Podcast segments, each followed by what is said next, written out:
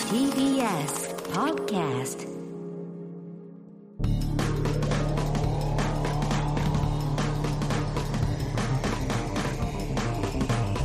エ方の決意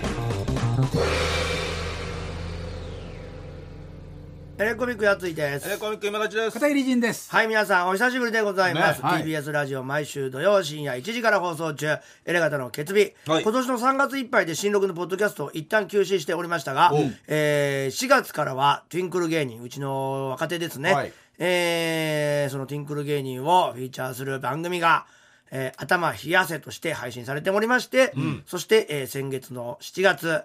えーはいっぱいですね7月いっぱいアマゾンさんとのコラボ企画「バチェロレッテ2」を語るこちらもおー配信しておりまして、えーずっとですねこの本編の方のアーカイブを配信していたわけですけれどポも、ッドキャストはねなんとこの度ですね我々エレガタ3人によります新録のポッドキャストが、えー復活いたしましたよかった1です月の半ばから。うんまあまあまあ、うんね、ちょうど先週ですからね終わったのが「バチェロレッテが」そうねえーということでここから満を持してもう一度新録のポッドキャストも始まるとそうなのよでアーカイブもやるんですよね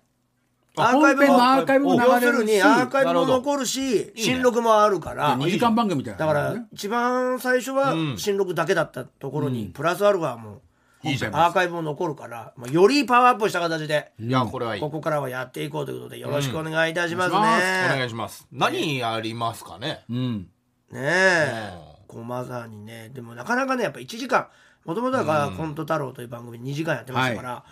やっぱねとがね20分30分やってもそうね1個大きい企画があったりするとなかなかこうコーナーが3つ4つできないってことがねえできなくなるあったので、そうなんだよまあ、ここではこういろいろねコーナーもやっていきたいですしこぼれたやつとかね、えーできればいい話せなかっかった話とかもね、はいはいはいできれやっていきまばしょなうと思うんですが、まずはもう今は今い日お盆なんですよ、うん。た確かすごくないですかにうんお盆ってうんやっぱりその死んだ人の魂が帰ってくる時じゃな、はいいはいまはあねその時にこの「エレガタの決のポッドキャストが帰ってきたんですよい。あら。ね死んでないよ死んでたってことまあなんです死よんねでたまあほぼ死んでたと言っても過言じゃないよねご先祖生き様なががら戻えっててきるたよ、わなけんとか。命半分にして。このお盆に帰ってくうるんこまあまあねの巡り合わせうんまあねたまたまですからねえね。ここに帰ってこいなんて言ってないですから。感じるとこあるんじゃないですかでもこの1週間で終わるわけじゃないですよねねこれずっと帰っててしばらく帰ってきててまたでもいなくみなっんちながゃう。だからそのエレガタの決備の墓に祈ってくれたおかげで俺たちが今日戻ってこれたのかもしれないし、うんそう、うもうずっとねこれからまたでも死んじゃうかもしれない大丈夫そうよ死んじゃうかもしれない新録。一週間来週みんなの祈りがなくなれば死みぬんしな聞いてくれなくなったりね、メール送ってくれなくなったら死んじゃうよ。そう反響以下でしょうねねうん反響以下で死にますそうです死にますって言い方コント太郎状態ですよっていううんね。そうそうなっちゃうね、えー消えちゃうよということなんで、まあまあまあそのお盆もありますし、えーずーっとやっていたコーナーでそれこれからも続けるって言ってたのになかなかやってないコーナーはがいあると思うんですが、なんだろうなんだと思いますあ B シューター B シューターー B 集団てっぺいねえあれ漫画家まで行ったんですけでども今コロナ禍先生にコロナ禍なんで難しいんですよあ難しいんですかコロナ禍じゃなかったら B 集団てっぺいがまあ一番乗りだったと思いますけどね、やっぱね、はいあ、れ B さんをぶつけ合うゲームですよねそうねやつい考案のやったもん大会やったもん大ね。河もやりましたね、幕張でね。ねたかが15年前の話ですもんねそれ、そうそうそう、全然昨日のことのように、うんみんな生まれてただろうし、そうなんですよあ違いますよ。今まさに夏、猛暑ということで、階段あ私一回死んだのかもしれませんというコーナーで、そう本がても出たんですよ。終わった感じなんで終わってないですもんね。終わってるコまーナーだまもねだ募集しますって言ったっきりなんですよ。それもひどいで、まあ、あれ、私一回死んだのかもしれませんけど、こんな名前変わったんでしたっけ変わってないです。変わってない私一回死んだのかもしれませんのまま。あそっか、で、なんだっけ、デジャブじゃなくて、ドッペルゲンガーのコーコーナーナーからが私一回死んだのかもしれませんというコーナーで、本が一回出ましたけど、で、日常生活で起きた、実際に起きた怖い話なんかを、まあ、いいね紹介してい不る思コ議ーなナー話。とかね。はい。まあ、書籍化もされ、うん、大人気コーナーでございましたが、満を持してこのお盆にまた戻ってまいりました。ーしかもタイトルが私一回死んだのかもしれない。なんか、お盆にこれ全部かぶせてる感じでし確ょかにね、えーはい。今日から復活させていただきます。おーはいこれはねファンも多いでしょうからね、はい。ということでね、皆さんにはね、この今コーナまーで、で知った人もいるでしょうからね、やり方をねで。も昨今階段ブームですからね。すごいよね、うん、もう溢れんばかりああると思うんですよ。その辺の怖い話とかが、結構やっぱりそのエレ方でしか掘り起こせてなかったっていう怖い話がいっぱいあったっていうことが、まあそうだねこの本になっなるほたどっていう事実でも現れてると思うんですけど、そうね変にそうねいこううオチとかなくてもいいし、ね、そうですそうです不思議なことで、不思議であればいいということで、そんな不思議の話をまた、えー募集してですね、お願いします来週からどんどんこちらポッドキャストで紹介していきたいと思います。季節とね共に帰ってきました。うんで一体どういうコーナーだったかっていうねもう本当に今年から聞いたっていう方ははい知らないですからいるかもしれないえーぜひ過去の名作をここで一回聞いてみてなるほどなるほ振どり返ろうということで、はいまあこのコーナーが本になったきっかけにもなったメールと言っても過言じゃない、ラジオネームすったにさん、谷さんすごいんだよなそうなんですよ宝庫この本を書かれた富岡さんって方が、このすったにさんの話をラジオで聞いて、んこれは本になると思ったという普、通の階段ではないってことですね。聞いたことがないっていうことで切っりて口いうぐらいのそのオめリちゃジナくリちテゃ面白いですねィと面白さ怖さがあるわけですけど今もね普通のコーナーにもちょっと怖い話を送ってきてくれましたもんはいね、ありますえーそんなすったにさんがあー一番初めに送っていただいたあーこの「私一回死んだのかもしれません」に送っていただいたあー怪談というかね不思議な話、うん不思議な話ですねえー珠玉のエピソードをおーここで聞いてみたいと思います、はい今から10年以上前の話ですと、はいえー私の妻はうん大学で医療系の国家資格を習得した後、ね病院で働きながらずっと学会でも発表を続けていましたすすごいごい。あ優で秀も確かそっち系の人だったよね、大学で働いてたもんねすったりさんもなかったっけそんな感じだったよね、研究者だったよねそんな妻にとある大学の教授がはあ目を留めてくれて、はい妻に社会人大学院で研究しないかと声をかけてくれました社会人大学院とかもあるんだあんだね何とか通え通える大学院だったので、妻は朝から病院で働いて、ええー午後から社会人大学院で研究をするという生活になりました2年間で無事に大学院を卒業したんですがえうん働きながら大学院で研究までしていた妻は体調を崩してしまってあーな仕事を辞めることになりましあたららそして30歳を過ぎていた私たちは子供を作るためにいろいろと努力をしていたんですがなかなかうまくいかずに病院で不妊治療をすることにしましたうん最初に不妊の原因を調べたんですが妻の子宮に2年前にはなかったうん卵代の菌種うんあがいくつもできていてーそれが原因で受精卵が着床できない状態になっていると言われました、本格的な不妊治療が始まったんですが、治療の副作用が大きくうわ妻はほぼ寝たきりのような状態になって年ししんどいまっいて言うからねまた1年間にかかる治療代もほぼ私の年収と同じ額だったのでうわーかかるんだね妻は自分が大学院に行かなければ禁酒ができる前に子供が作れていた可能性が高いと考えて玄関に真面目ひどくショックを受けていましたあえー当たりの可能性が5%以下の1回80万円のガチャを回し続けている感じですおおそうか厳しいね仕事も続けられずほぼ寝たきりの妻はもともと好きだったテレビゲームにあーどんどん入れ込んでいきましたあ一晩中オンラインのゲームをしているんですがそれによって今度は同居している私の母親のあストレスが溜まっていくのが分かりました最初は体の調子が悪いんだから仕方ない、子供ができたらきっと良くなると言っていた母も不妊治療が3年目に入った頃から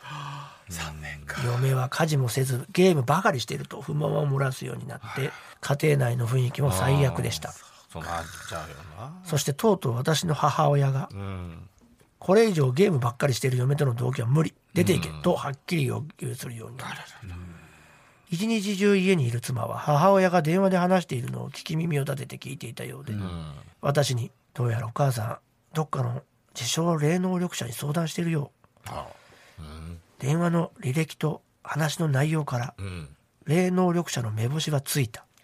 おおすごいなすごいなそこに行ってお母さんに出て行けとか言わないように説得するとおおい いおおおお私にその霊能力者のところに連れて行ってほしいと要求しましたは母もす妻もあうん少し精神的に参っているのかなと思ってああね旦那としてはね私は言われた通り妻をその霊能力者のところに連れて行くことにしましたへあ予約取ったのえかな。ねいるいるんだねちゃんとね電話で相談したいことがあるんでお会いできないでしょうかと言うと電話の向こうの女性が分かりましたと言って女の人ね数日後にアポを取ってくれました、カーナビが何回も道を間違えたのですが妻と二人でその自称霊能力者の住む山奥に山奥山奥あんだ。車でたどり着きましたうん。その自称霊能力者はうん山奥の一軒家に一人で住んでいる60歳くらいの女性でした、女性映画みたいうん家に入るなり女性は、私の妻にあなたのお腹の中に蛇がいるその蛇があなたのお母さんを飲み込もうとしているからお母さんは自分の身を守るためにあなたに出ていけって言っているのねと言い出しましたそして今から塩水を用意するからそれを飲みなさい、蛇が苦しくなって出ていくでしょうと言って丼に塩水を入れて持ってきましたどんぶりって多いよねすごい話だよ怖こいけれどねちょっとね妻はうん私が飲むのかよいやそうですねすげえ突っ込み気質だな私が飲むのかよ、そんだけ元気体調悪いんだからさ憤慨した様子でした、私が飲むんかいって言ったそうだねちょちょちょちょっつって誰飲むの誰飲むの誰飲むの私が飲むかいいやいや決まってんじゃんヘビがね誰誰誰誰誰ヘビが入ってるからじゃああなたが飲んでくださ誰でいも私かい私が飲むかいこの流れやったらなんだよだけねよ旦那じゃないじ自分の腹の中にヘビいたからそうだよそれは飲まなきゃダメだよと憤慨した様子でしたがうん来るとは思ってたけども楽しいな言われた通り塩水を飲みました、ああ飲んだろうねその後で母親の話を聞いてもらおうという、したんですが飲むんかい塩水でおむかい腹の蛇を追い出せ酒は絶対飲むな、というばかりでした、うんあもうそのそれだけなの君に持たないんだね話にならないんで、帰ることにして、うん相談料おいくらでしょうか、ねと確かにね聞くと、うん私はお金は取らないというああそういう人なんだ全く受け取ってもらえませんでした、え帰りの車の中で妻はうん「ヘビってなんだ よそんなテンションじゃないよ確かにヘビってなんだよわかるよ塩水ってなんだよ!あんだけいやいやいやいやいやそんなテンションじゃないでしょ元気じゃんでも結構参ってんだよバイテンス」ドッキリだと思ってるですけどでもわけわかんないじゃないですか「ヘビがいる」とか言われてる言われてるわけだから「ヘビってなんだよ!元気だよ」塩水ってなんだあよかった元気出てよかっよたよとむくれていたんですが飲んじゃったけどでしょうんいいけどねうん家に帰ってうん玄関を開けるとはあ何が起こったの1メートルぐらいのヘビがいましたええ玄関に 本物本物私と妻は言葉が出ないくらい驚いてちょうど帰ってきた私の父もうん「青大将がいる!」いやいやいやそれツッコミじゃないからツッコミじゃない普通にそれそれこれ多分これぐらいのテンションいやいやいや驚きました青驚きはね大谷翔がいるじゃないのね大将がいるいるんそうだね本物かがいるんかいい驚きましたおう驚くわそれは玄関だしな玄関だ私からじゃない以家外にだ帰よって玄関開けたらだよそうだよたらよ中だから確かにね私から出るんちゃうんかいでし中にょうんそうよそうよ私私はは玄関にいんのもうね私は玄関横に置いてあるほうきとちりとりをと捕まっ、えー使っていやいや蛇をちりとり捕まえいやいやていや青大将毒にないからあそうかねそうか旦那さんがね毒ないから青大将まだ、えー捕まえてそのまま近所の田んぼに逃がしました、優しいこの家に住んで20年以上経つんですが、蛇が出たことなんて一度もないんです、うんあの霊能力者が先回りして玄関に蛇入れたんじゃねえかあー演出すご といもねか、えーとも思ったけどそれも考えられずそうですね山奥だからね偶然にしても気味が悪い出来事でし確かたに多分お母さんだよね電話してしかし母 親がうん仕事から帰ってくると突然確かにあもういなかったなお母さんお母さんいなかっ帰ってくると仕事が帰ってくると突然「なんだか家の雰囲気良くなったわね」と言いたえ何そんな直前まで出ていけと言っていたとは思えないほど明るくなりましたええそしてその後うん妻が妊娠あら蛇だよねちゃんとね不妊治療で通っていた病院では自然妊娠の可能性は1%もないと思うと言われていたんですが自然妊娠でしたよかったねそして子供は無事に生まれてきてくれましたよかったよラジオネームすったにさんです、はい、あポッドキャストネームあでりがとすうございます言わないとやっぱもうすぐすぐ来るから来ないよこれは私が数年前直接本人たちから聞いた、本人たちからうんえー不思議な話です、ということですね、聞いた話ね私はあるボランティア団体に所属しているんですがはい同じ活動に参加している大学生のカップルと仲良くなり、ボランティア活動の帰り一緒にお茶をすることになりました、はい2人は同じ大学のカップルでいろいろな話をしていると彼女の携帯に妹から電話がありどうやら近くにいるということが分かったので、うん妹も一緒に、えーお茶に加わることになりましたはい。妹さんがお店に来て驚いたのですが、んこの姉妹は一卵性の双子で、なるほど。顔が全く同じであ髪型や服が違っているだけ、本当にそっくりでした、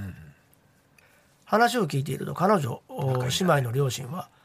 双子だからって同じ格好はさせないという主義でうん。子育てをしていたそうあであ、す、そういう家もあるね。そのせいなのか一卵性の双子でも違う学校に通っていてええ妹さんの方はおーボランティア活動にも参加はしていませんでした、ん身近に一卵性の双子がいなかった私は2人に興味が湧いたので、一卵性の双子って何か面白いエピソードってあんのと確か聞に聞くときたくなる。うん来たばかりの妹さんが「あるある」と話してくれそうになったんですが、あおう姉の方が「えちょっと待ってあの話すんの?」と言って 妹の話を遮っておー気にな気るになる気になるね彼氏の方を見ました、ん彼氏もうーんと悩んだの彼氏もねいよ、もなんかあんのそれ話も面白かったらお茶代を僕が持つからともともと年長の僕が払うつもりだったんですあーがまあいいじゃん行ってみると姉も「まあ大した話じゃないしいいか」と妹に話してもいいとうなずきましたなんだどんな話妹さんはこの間まる、えー、まるまるちゃん姉の名前ね、はいえーこの間まるまるちゃんがボランティアに行っていて、私が自分の部屋でレポートを書いていると、なんだか股間がしみる感じがしてう。すごい、言っちゃうな。うんそれがどんどん強くなってきてあらもう「しみる!」って言いながら手で押さえるぐらいになったんでおすなんか熱い感じになっちゃったのかなでその瞬間うんうんまるまるちゃんがおう彼氏とやってるって分かったんですねここが繋がっちゃうんだ。と姉に言うやっと、ぱねお姉さんも彼氏にも聞いてるからねうんまあそうなんですでえ私も終わってんだね、もうね。痛いしみるすごくしみると思ってえちょっと無理な痛みって思った瞬間にこれがーあまあバツバツちゃんこれ妹の名あ前えーに伝わってるって感じたんですあえあーお姉ちゃんの方もで一旦彼にうん「痛くて無理ちょっと待って」ああと言って待ってもらってあその日はそこで終わりになるほして帰ったんですうん。そして帰ったらバツバツちゃんからー今日彼氏としたのすげえと笑ってる言われたんですペチャペチャペチャペチャ君がすげえ笑ってる双子の姉妹は両親の子育て方針もあり、あまり双子扱いされない環境で生活きしてきたそうで、双子同士の特別なつながりなどを意識したことがなかったんですが、こやーの出来事だけは、双子同士の不思議な出来事だと言っていました。いやー伝わる若い女の子2人が墓墓について熱心に話してくれたのでちょっと興奮したんですがその話の間彼氏はずっと照れくさそうな顔で、まあそりゃそうほだよぼ無言でしたが、3回目でうまくいきました と言ってい ました三 回、三回目の時は分かんなかったかうら。るうるさいなやっぱ最初の、初めてのだったんだな。あー答えなくていい墓って、墓って言葉がやっぱいいよな。はいということでうわーさすがだね名作2本うんこれどっちも俺だからすったりさんだっていうの忘れてたね、うん。あ確か毛に色が違うんだよね。そうなのそうなの一1本目がやっぱど驚いたじゃないですか、そのねいろいろなね因そういう人いるんだっていう因ね。縁というかねうんそのつながってるってい部うね屋開けた瞬間に青大将が玄関にいてっつって。そう意ね味がわからないけど治ったっていうね、捕まえてで子供が生まれたんだよねそうだよ妊娠したすぐ奥さんがね不思議なもんねそのおばあちゃんに会いたいよな。山奥のおばあちゃんだったよね。確うかね。カーナビで何回も道間違えてるすごい人だよねでもう今ご存命かどうかわかんないおよね金も取らないしねそうか今はどう分かんないもんねうん何十年も前かもしれないしねで実はこれ続きがあるんだよね。これで生まれてきた子供がうんまたそのとんでもない天才児みたいな話もあったよね。能力者みたいなねそうそうそう。脳波をさ調べてるあやあはいはついがはいはい全部あのー壊れちゃったっていうね。そう今なら力出せんじゃないかっつってね子供が思ったら全部壊しちゃった調べましょうってなってね AT フィールド全あ開とそうかだでそうだ叫んだらピッて切れちゃった AT フィールドエヴァーね好きでねとか2つ目はやっぱあのーいい話ですよね俺この話好きなんですよね、ちょっと不思議エロいというか、あエロいよねじゃあエロいというエロくはないまかあまあでも好意的にはねその双子の不思議さっていうのね、俺もすったりさんだったんだななんだやっぱそういうのあんのかね引き寄せんのかなんなのかというこういうよ不思議ことうねな不思議な怖い話をどんどんこのポッドキャストでは紹介していきたいなと思ってますので,、ここまでのクオリティじゃなくても大丈夫ですからね、全然本当にで俺はずっとねこれこのせっかく本になったから、はい夏ぐらいにこのあー階段のイベントやりたかったのよ本当は、確かにねそしたらもう夏だよもうお盆じゃんお盆になっちゃいましたね間に合わないかもしれないけどまあ残暑まあ一年中今やね楽しむ風潮はありますけどね若干来ね週できるか な 来週はちょっと無理でしょうね来週にはイベント階段のイベントとかやりたいまなあとね思ってたんだよね,、話聞きたいねリスナそーれがまあいろいろさんなねいろいろなやっぱり案件終わってみたらもう8月15そう日なんでですすかかららそうなん早いねいいいいね、まあ、年末とかもいいかもね別にね寒くてもね、うん別にねみんなで集まれることがあればもう年中だよ今夏だけじゃないからね階段っそうてよもう YouTube とかでもねそういうのが年がら年中やってますからいっぱい出てますからねまあ、どっかでねそういう語り部の人たちだってすったにさんっていううんスターを生み出しましたから、そうねこれからもまだ続ければょっどとんねどんスターが出てくるそうだね、ぜひねなんかイベントやれればい不い思な議なこと呼んじゃう人だもんねスタイさんはもねそうね怒っちゃうってことだからね何かしらねえーあなたの身の回りで起こっいやだたって怖本い当話昨日だってうちの奥さんがあと今日だようん今日朝言われたんだけど、うちの奥さんがなんか階段のイベントに出たんだってはあはあは自分でも喋ある、ね喋るからねもちろんすごいね、あのーいっぱい持ってるんですけど、うんでその時にちょっとなんか耳に「はあ」っていう声が聞こえたかため息がら「うん、えっ?」てうん振り返ったんだってそのライブの時にうんお客さん入っもう本番中本番中、でぜ話しかけられたと思ったから振り返ったら、うんもちろんいないじゃん誰うもん誰もいないとあれおかしいなと思って、帰りにタクシーに乗ったんだって、そしたら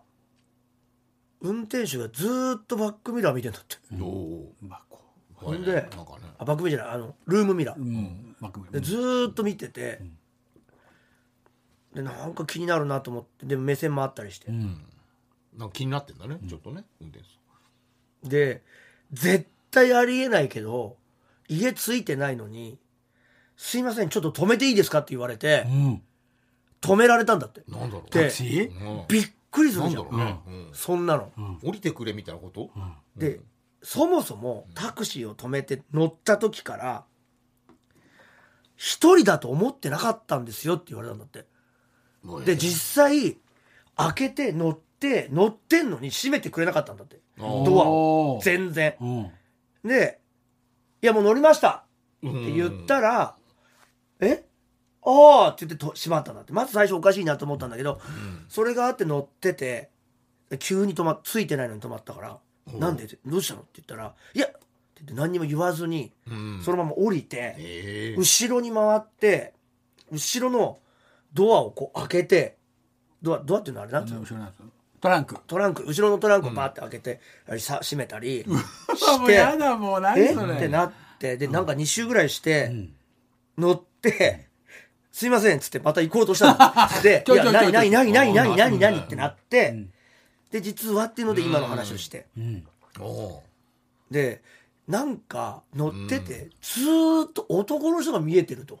へえ見えてるような気がしたとその人でもなんかあんのかねそんな強いねやないんですけど、うん勘違いなんですけど、乗ってるような気がしても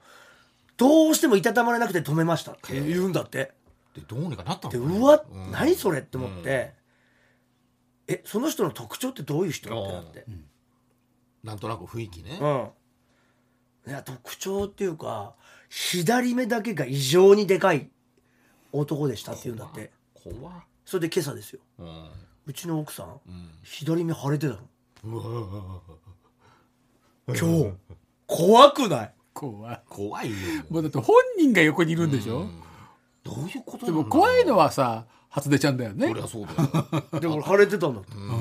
怖いよねどうにかなでらないそれのをかねそれを見てそれを体験して帰ってきた時に、俺に喋ろうと思ったんだけど、俺が全裸で寝てたんだってそっちの方が怖いわしたらもう和んだって言ってたああ、よかったじゃん。和んだじゃんなんで全裸で寝てんだよ死体じ風ゃねえ呂のから出てねすぐね寝ちゃったんだなんだ、危ないよ。風邪ひくやつだよ。全裸で寝てたんだって、でポコチング丸出しだったって言ってああ、た怖くない。それですっかりね忘れちゃったんだってその怖さを、えーでも朝起き今たら朝起きてね目が腫れてたから、左目が大きいやつだって言って、それを俺に伝えてきた思い出したようんすごいねなんかねなんだろうねでも結局それそれ運転手さんも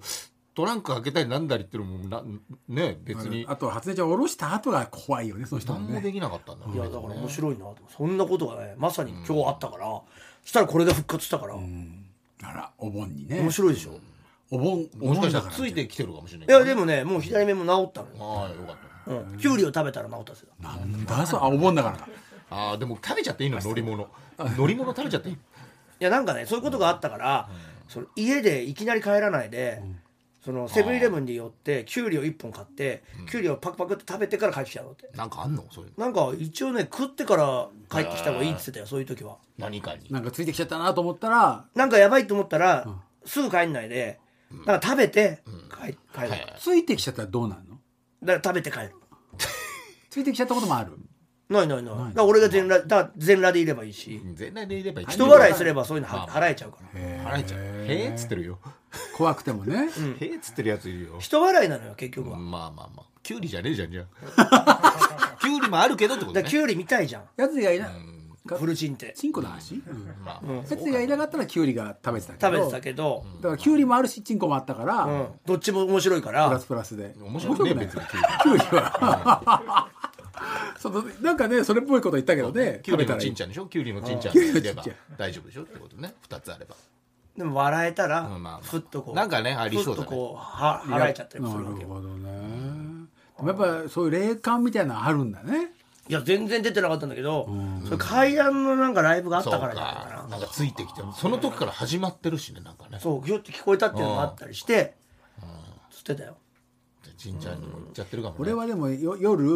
カリカリカリカリカリカリカリカリって天井裏でそれは死ぬねそうだよね死ぬ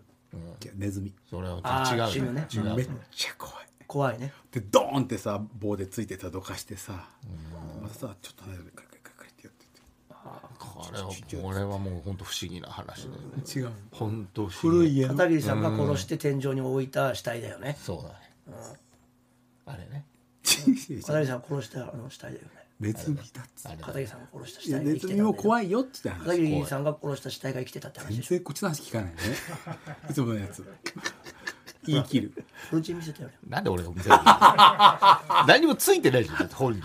見せて何よもフついルてチンないリアルネズミフルチン見せてやればいい見せたくないよ見たくもないしええってなんだ年があるくせになフルチン本当大丈夫ですいやということで、はいえー片桐さんのように、えー家庭で起こったですねそういうトラブル、じゃあネズミなのよえー業者重は害ね重害をいっぱい送でってももら俺うがこそとのいやいたネズいたことじミゃないネズミがいたことネねズミがいたのにめネズミあのいたこ業者とをおいた願いこしたとをのいいたいたこっつったのことたことネズミが俺がとが聞こえねネえズかミらずっとの業いたこに者聞こえるネんズだよミ取りの業者さん来る予定だったのになまんかたメン1ズ週間メンズってのも言ってたけど今なんかメンズメンズといたこっつってんだよねね1回にやらと2回にやら両方出るラララララララララっつってでも食べ物はやら二な階いのラララララ二階の屋根裏。もう呪われてるよ2階の屋根裏と全然喋1れな階くのなっちゃってる屋根裏で。違うんだよ。呪われてるって遮ってる。遮ってる。二階のララララ2階の屋根裏と1階、二階のララララえい1階の屋根裏と1階の屋根裏に、ネズミが払わないと払わないと業者はだいぶわ前にかおんない願のいにしてたんだ2よ階のララララって何屋根裏。屋根裏。サザンの歌屋サ根裏ザンの歌だよねラララ屋根裏。いやもう怖い勝怖手にいシンドバット。屋根裏。屋根裏しか言わなくなっちゃった屋根裏いにた何こがでいた子がいたんでしょネズミ。ネズミネズミって何ネズミってむとほに哺乳類。あ怖い怖いもう怖いもう本当どんどん乗っとかれ乗っ取られてるでしょもうあんたたちがね、あんたたちにね、あんたたちにね。危ない危ない危ない危ない危ないえいえいえいびっくりびっくりとかやめてないって言われちゃうと。あやっぱり例やだっかぱりらし例だから例だから怖いんだねえろだから現れちゃいそうだった急に大きい声出すからびっくりしちゃったらねギリギリ実体化し急に大てきるかいら声出したらびっくりするだろうな。え急ラにラ大ラきい声。ララララララララララララ急に大きい声出したらびっくりララララララララ全然聞いてくんないって話。もう映画聞かなくなるともう本当ぶったたくしかないな本当にぶったたくして例を出すしかないぞこれ本当にでも最近本当に10を感じてるみたいですからね片桐さんだからは弱ってんじゃないちょっともう10人どんな感じ呪われてるし、あのおあのお怒られてるし 怒られてるじゃん恨まれてる恨まれてるしえいあうんびっくりしたんだから危ないこんなに喋れないと思わないか ら今たちがこんなに喋れないってことは呪われてるよやもうね来ちゃったの今ばいあ喋のったらえいやいやあのえいジュンメンズ メンズあららららがメンズがララララえい自分自分で呪われて自分で払えるからすげえな二番足ぐらいになるとそうよ自分で呪われて自分で払えんだジュナにジュナにできるから俺はじゃあ今呪われちゃうね俺。ララララララララララララララララララ危ない危ない。ララララララああ助かった。ああメンズジュナえいメンズってなんだか覚えてないよもうジュナに楽しいなジュナにやれば自分で。ジュナにやってみたらいいよジュナに自分で呪われて自分で払う。そうよララララララララララララララやばいやばいやばラララララララララはい払えてない払えてない増してる増してる増してる勢いがない勢いがない勢いがない。 全然出てない。全然出ない全然出ない中折れ。中折れ。血出ちゃうよそんなにやったら血出ちゃうってそんなにしごいちゃダメだって払う時そんなしごいちゃダメだよ行き過ぎだよね。ジュナに行き過ぎだよジュナに分かってないしごくっていうのやる男の潮吹きだもんね。ほんとそんなしごいちゃこすればこするだけ出てるじゃん。よくないって皮がもう破けちゃうからそんなやったらね。そういうようなことを送っていただければと思います。えー、宛先はですね、elkt.tbs.co.jp、エレカタ .tbs.co.jp、私一回死んだのかもしれませんのコーナーまでお願いします。とりあえずこのコーナーだけですねそうですね、はいえーということなんで、ぜひともよろしくお願いします。ますえー告知ございましたらどうぞ告知するんですか告知こっちでもでもま あ、ありますね。本編もあ今るけど週土曜日、えー私と飯田、ゲッターズ飯田くんの二人会というライブをやります。えーこれが8月の20日土曜日の3時からと7時から、中野ゼロ小ホール。中野駅南口から歩いてまあ5分ぐらいですかね、えーそこで2回ありますので、えーぜひ来てください、E プラスでチケットは発売中そして我々エレコミックは第い32回の発表会ルーブルが9月の22から25まで池袋アルスポットでございますこちらも E プラスで発売中、そして、えー今週土曜日ですねああ今週だ今週土曜日ですね、えー23時半から、えー PSTBS で旅するサウナ放送ありますゲストが松田聡さんです見てください私は毎週金曜日から21時25分からやってます東京 MX 私の芸術劇場今週は、えー三井記念美術館です、えーそして、えー毎週木曜日、えー23時59分から日本テレビ読売テレビ系でやってます木曜ドラマ北東環状捜査官、えー真の明かり、えー今週第7話そしてブルーピリオド展が寺田倉庫 G1 ビルで9月27日までやってます粘土と絵を飾ってますそしてルルブ縄文っていうのがね発売中ですから、ぜひよかったら見てくださいはい、ということで、えー今週から、ポッドキャスト復活、えー盛り上がりましたので、皆さんもぜひとも聞いてね、拡散なんかもしていただけたらと思います。本編の方もですね、バチェロレッテ、えー、エレカタバチェロレッテも始まりましたので、 始まりましたねえーこちらの方も信じられない参加希望の方は、ぜひぜひ、えーよろしくお願いします。もうギリギリですね。ギリギリでしょうね。えーよろしくお願いいたします。ということで、エレカタの決意ポッドキャスト、今週はこの辺で、さようなら。さよならさよなら